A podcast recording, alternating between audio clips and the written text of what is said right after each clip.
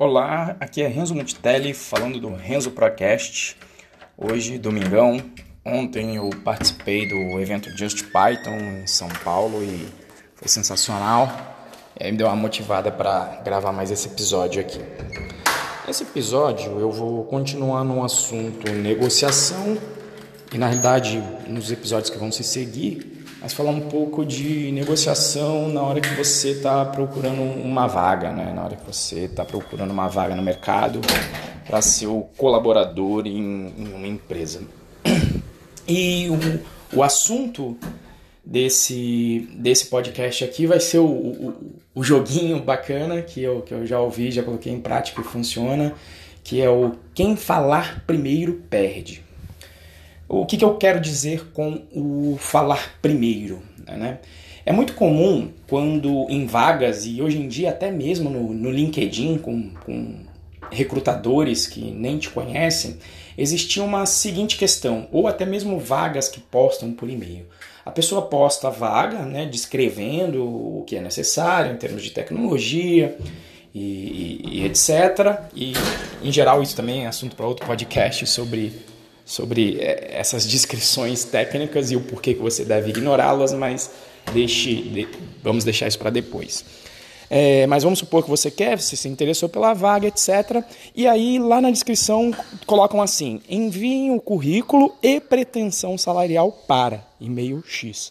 Ou mesmo num primeiro contato de você com a empresa, com o recrutador, a pessoa já vem logo com as perguntas: qual é a sua pretensão salarial? Quanto você ganha agora? Né? Então vamos, vamos é, dar um, uma avaliada, uma meditada sobre essas perguntas e como elas podem impactar é, no, no, seu rendimento, né? enquanto você vai ganhar dentro daquela empresa. Pois bem, o que acontece? Uma empresa tirando. Opa, ligou o som aqui do carro, desculpe.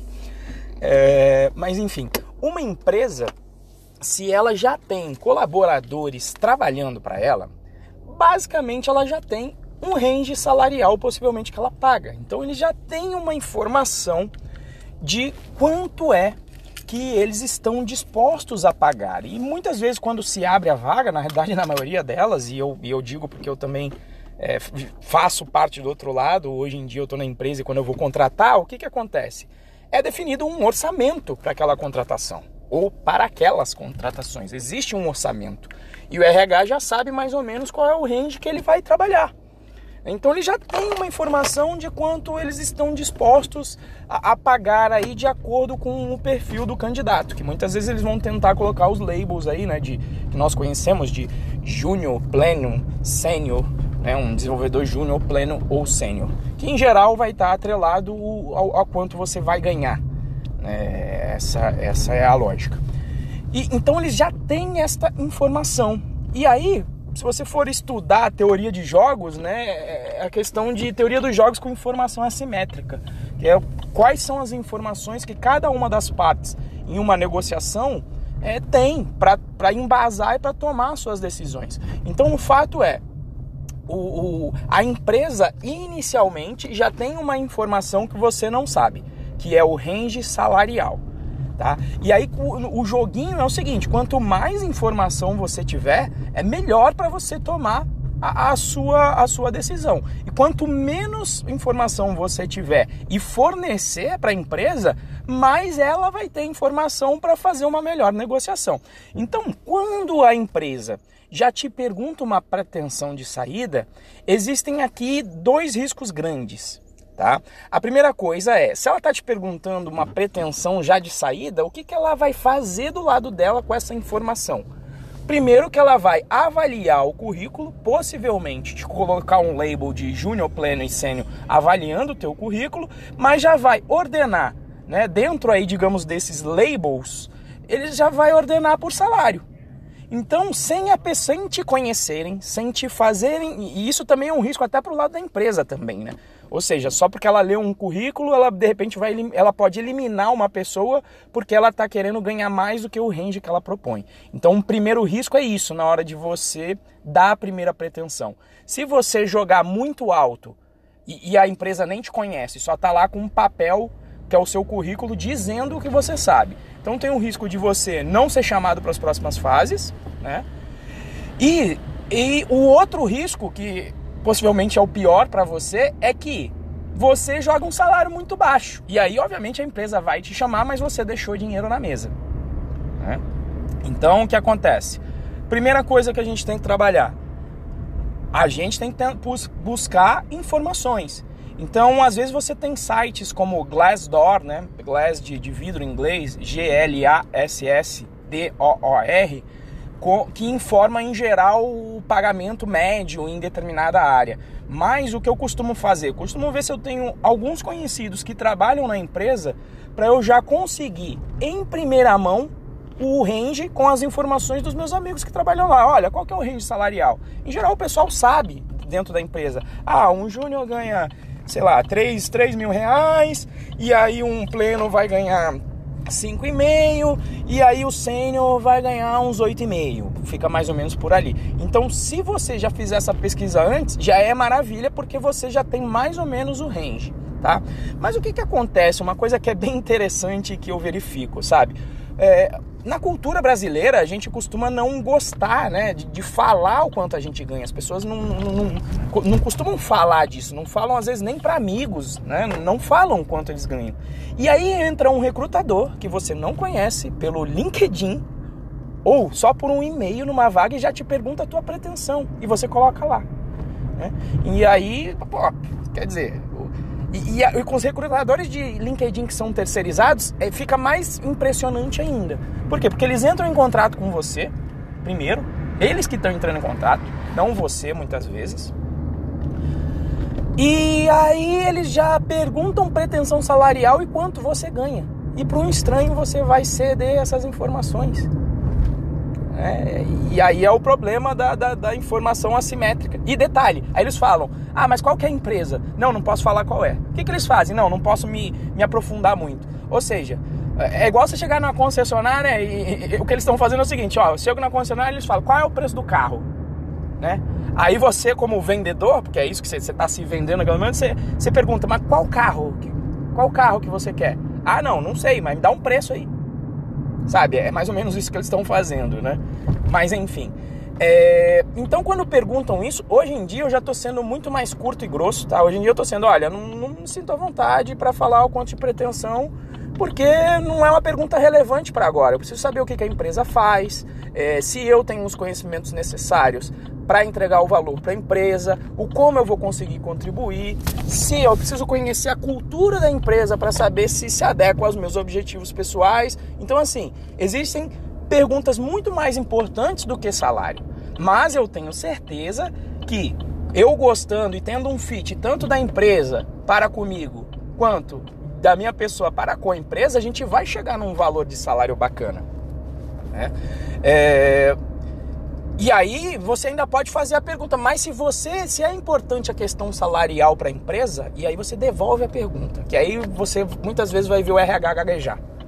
Que é, mas se o, o salário é importante para a empresa, nesse momento você faz o seguinte, me passa o range salarial da vaga, que eu posso fazer uma avaliação prévia e, e aí te e aí te responder.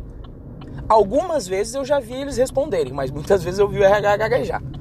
Tá? Ah, não, não posso passar o range. Quando ele fala não posso, então você já vê que esse RH sabe negociar, porque ele não está querendo te passar a informação. Teoria dos jogos com informação assimétrica. Não está querendo te passar essa informação. Mas como eu disse, você pode conseguir por outros meios. Você pode ver a média salarial da cidade ou até entrar em contato com pessoas que trabalhem lá. Se você conhecer alguém, sempre tem aí a comunidade de tecnologia pequena, você se conecta e fica sabendo disso.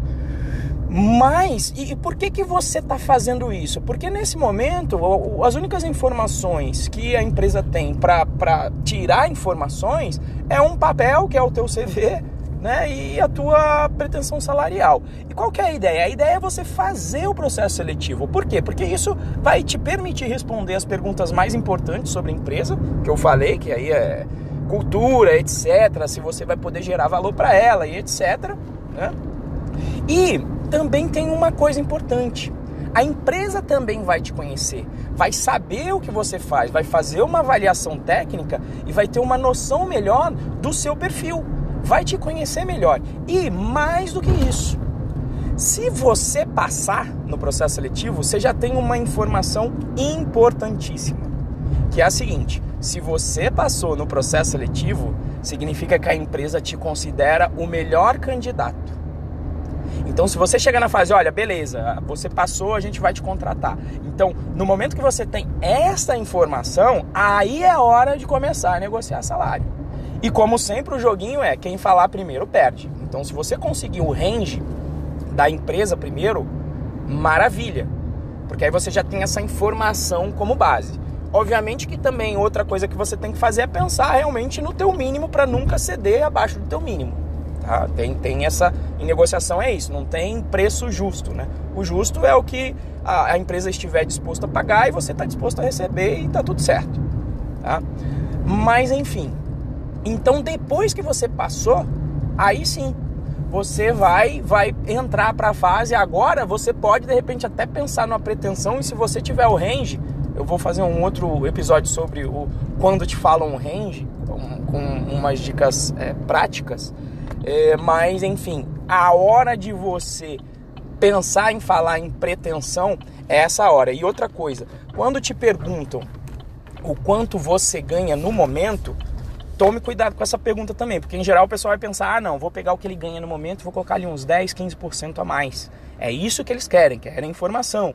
Mas pensa bem, é, eu, eu já trabalhei em várias empresas de tecnologia e raramente, raramente, você vai fazer. É desenvolvimento? É. Mas raramente você vai resolver o mesmo problema. E se a gente lembrar do episódio que eu falei de cobrar baseado no valor, né, quando você entende o que a empresa faz e se você tiver uma ideia de faturamento, o que, que tem a ver o valor gerado é, na resolução dos problemas que você vai resolver para uma empresa? Vou, vou, vou colocar aqui os, rasos, os casos reais para mim. O que, que tem a ver um problema de resolução é, é, de, de, de problemas na área de saúde, que é o que eu já trabalhei, com resolução de problemas na área de educação. São dois mercados distintos. Cada um com, sei lá, com um ticket médio diferente, com característica diferente. Então, quando a pessoa está te perguntando quanto você ganha agora, é porque ela quer, obviamente, cobrar, né, cobrar você como commodity. Porque ela quer saber ah, quanto ele ganha agora, eu vou dar uns 10%. E aí ela não está pensando no problema que você vai resolver. E você, por outro lado, já tem que, vezes, você pode até falar isso, olha, o quanto eu ganho agora, não estou à vontade, não, não falo isso nem para minha mãe, ninguém sabe quanto eu ganho, não, não fico à vontade para dizer eu com você. E a outra coisa é que o quanto eu ganho agora não tem relação nenhuma com o que eu vou fazer na sua empresa. Quando não tiver. Quando tiver, você não pode utilizar esse argumento, obviamente. Mas raramente tem. Então não, não tem a ver com o valor que eu vou gerar para a empresa. Então o quanto eu ganho agora acho que é uma informação irrelevante para a gente trabalhar. Não tem, não, tem, não tem nenhum problema nisso. E fora isso, outras questões que eu já coloquei para não colocar o salário também. Por exemplo, já me perguntaram ah, qual que é a pretensão salarial? Uh, porque eu preciso colocar porque é um campo obrigatório num formulário. Ah, beleza, coloca um real aí então. Ah, o campo é obrigatório. Estão te dando, estão te dando desculpa para querer pegar informação, né? Então tá bom, coloca um real aí e, e a gente prossegue. Ah, mas eu preciso da pretensão para seguir. Uma coisa que eu já fiz também. Ah, tá bom. Então faz o seguinte: é, eu não consigo também te dar uma precificação enquanto eu não sei as condições de trabalho. Pode trabalhar PJ ou pode trabalhar CLT? Outra coisa que eu já fiz, quando eu queria trabalhar menos porque eu queria duas manhãs para o meu filho, eu falo: você consegue me responder agora se eu vou poder trabalhar 32 semanas e, e ter duas manhãs para ficar com meu filho? Porque se eu puder ter isso, o preço é um, se eu não puder ter isso, o preço é outro. Entendeu? Então tem várias nuances para você, às vezes de forma mais amena ou mais direta, não fornecer essa informação. Mas enfim, o resumo do episódio é, de hoje é esse. Se você está falando a sua pretensão salarial e, e, ou quanto você ganha agora no, no período inicial do processo seletivo para uma empresa, você não está sendo um pró, não está sendo um profissional.